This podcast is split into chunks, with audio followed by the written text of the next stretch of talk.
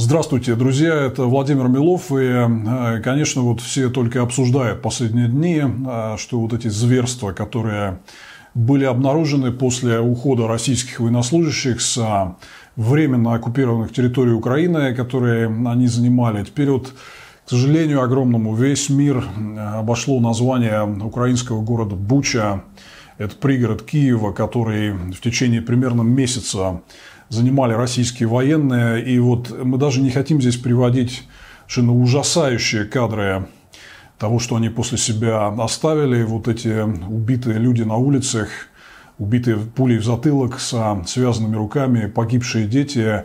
Это невозможно смотреть. Мы сейчас не показываем вам этого видео, но вы можете найти ссылку в описании к нашему сегодняшнему видео со всеми этими ужасными военными преступлениями. И я сейчас скажу несколько слов о том, как на это реагировать. Это то, о чем спрашивают многие зрители нашего канала. Но я хотел рассказать вам вот о чем. Что я вообще такой человек, который не привык поддаваться эмоциям, хотя это, конечно, очень сложно делать в такой ситуации.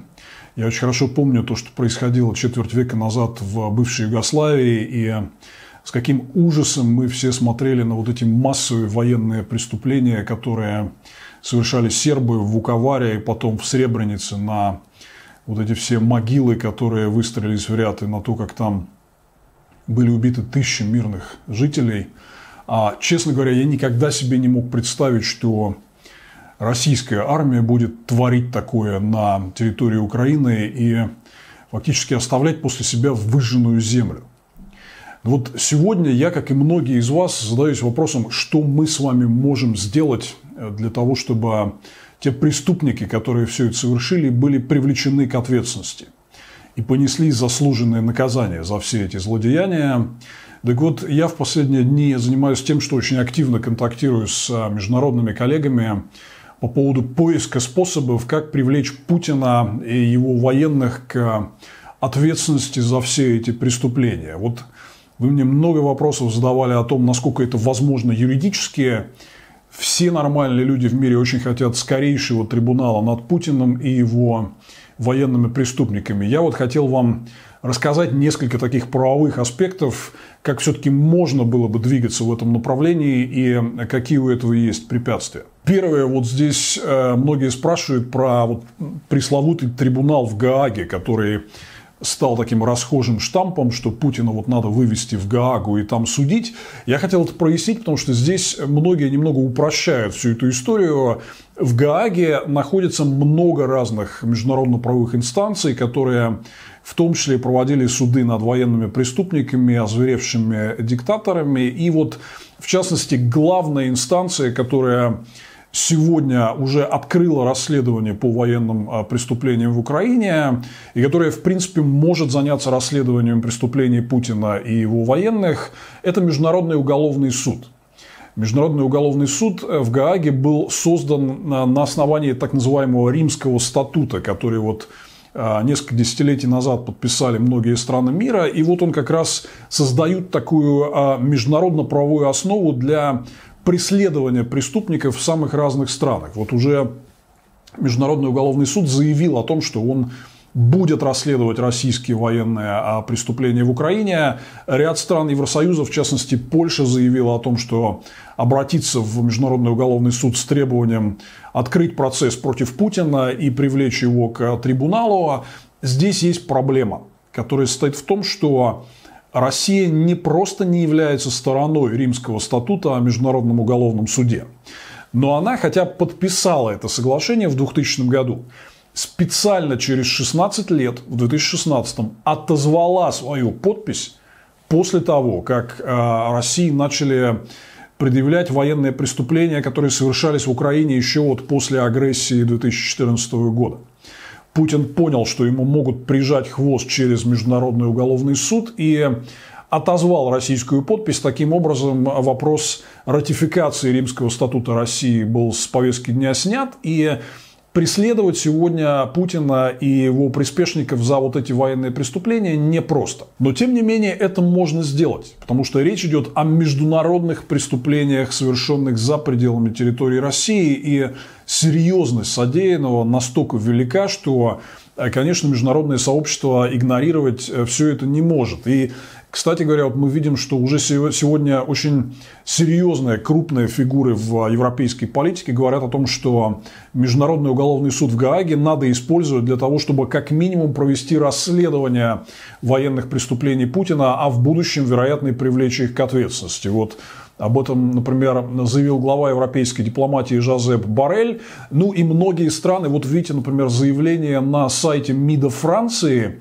который говорит о том, что Франция не только приветствует расследование военных преступлений России Международным уголовным судом, но и, в частности, выделила полмиллиона евро, например, на проведение вот этих следственных действий и в дальнейшем при необходимости будет донатить больше. Многие европейские государства уже тоже вносит свой финансовый вклад в организацию этого расследования, поэтому оно так или иначе пойдет. Другая возможная история – это вот а, создание специализированного международного трибунала по военным преступлениям Путина в Украине под эгидой ООН.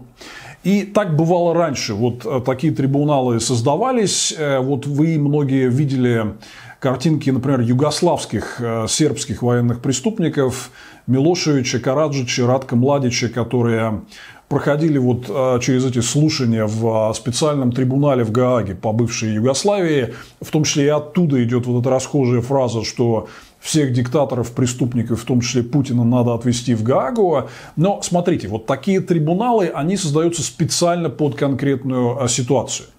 Международный трибунал по бывшей Югославии был создан специально для расследования военных преступлений в Югославской войне и уже завершил свою работу. Он был закрыт. Вот там были осуждены многие военные преступники. Создавались другие такие трибуналы, например, по геноциду в Руанде или в Сьерра-Леоне от бывший диктатор Либерии Чарльз Тейлор, которого тоже экстрадировали в Гаагу. А его как раз судили там в рамках специального международного трибунала ООН по Сьерра-Леоне. Сегодня, кстати, все громче раздаются голоса о том, что подобный трибунал ООН э, надо создать. И, например, с таким громким заявлением выступила известный прокурор Карло Дель Понте, которая как раз и занималась расследованием военных преступлений и в трибуналах по Югославии, и по Руанде. Здесь есть одна проблема, что вы знаете, что Россия а, не только входит э, в Совет Безопасности ООН в качестве постоянного члена, но и обладает там право вето Поэтому в Совбезе он, скорее всего, из-за присутствия России, вот эта резолюция о создании специального трибунала не пройдет. Но такое решение, в принципе, может быть принято Генеральной Ассамблеей ООН, то есть это собранием всех 193 э, стран, которые в Организацию Объединенных Наций входят. И вот мы здесь уже вам рассказывали, что как только Путин напал на Украину, то Генассамблея ООН приняла очень резкую резолюцию, осуждающую российскую агрессию, за которую проголосовало более 140 стран, то есть примерно три четверти стран членов ООН. И только четыре страны, кроме России, выступили против. Это Беларусь, Сирия, Северная Корея и Эритрея. Таким образом, один из шансов – это то, что решением Генассамблеи ООН будет создан специальный международный трибунал по военным преступлениям Путина в Украине. Мы не знаем, что из этого сработает. Международный уголовный суд или специальный трибунал под эгидой ООН. Но, честно говоря, я вот после того, что я увидел, конечно, не мог спать после всех этих кадров, как думаю, многие из вас. Я с утра до вечера сейчас занимаюсь тем, что обсуждаю с европейскими, американскими коллегами, какой путь лучше, какая юрисдикция подходит и как правильно действовать для того, чтобы все-таки добиться ответственности для Путина и его военных преступников. Очень хочется верить, что никто из них не уйдет от ответа, потому что, конечно, невозможно себе представить в 21 веке такую невероятную и бессмысленную и массовую жестокость. Очень сложно осознавать, что это делают люди, которые происходят с тобой из одной страны, которыми вы вот еще недавно ходили по одним улицам, дышали одним воздухом, Многие из вас спрашивают меня, а как разговаривать сейчас с родственниками, знакомыми, сослуживцами, которые оправдывают все эти военные преступления, которые говорят, что все это фейк украинцев, или даже хуже, что так и надо делать, потому что идет война, где все средства хороши, око за око, зуб за зуб. Много таких людей. К сожалению, у нас в России много таких людей. Вы знаете, я думаю, что вот это тот случай, когда с ними не надо спорить. не надо тратить на это время. Надо просто показывать им все эти фотографии и говорить о том, что все, кто в той или иной форме оправдывает эти злодеяния, хотя бы вот этим традиционным «я вне политики» не все так однозначно, оправдывают таким образом эти деяния. Все эти люди виновны.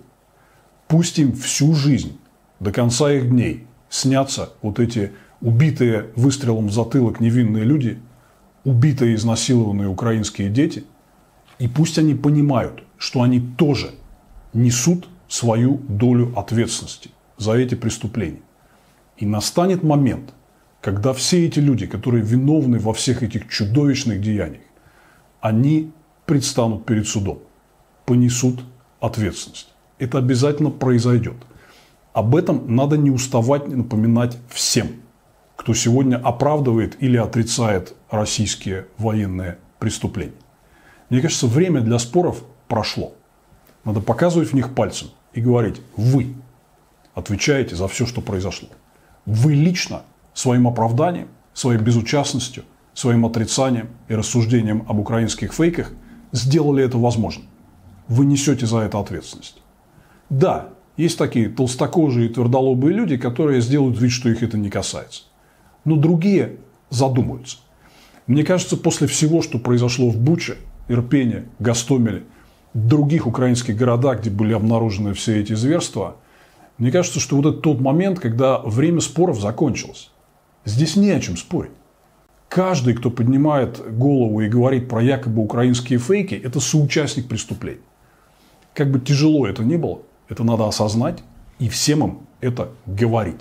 Мы должны понять, что сегодня здесь пролегла красная черта. Нет места в 21 веке, в нормальной, современной, цивилизованной стране, нет места любым оправданием военных преступлений. И поверьте, я, Владимир Милов, сделаю все от меня зависящее, чтобы на международном уровне преступления Путина и его военных были расследованы, и все, кто в этом участвует, понесли ответственность. Это в итоге обязательно так и будет.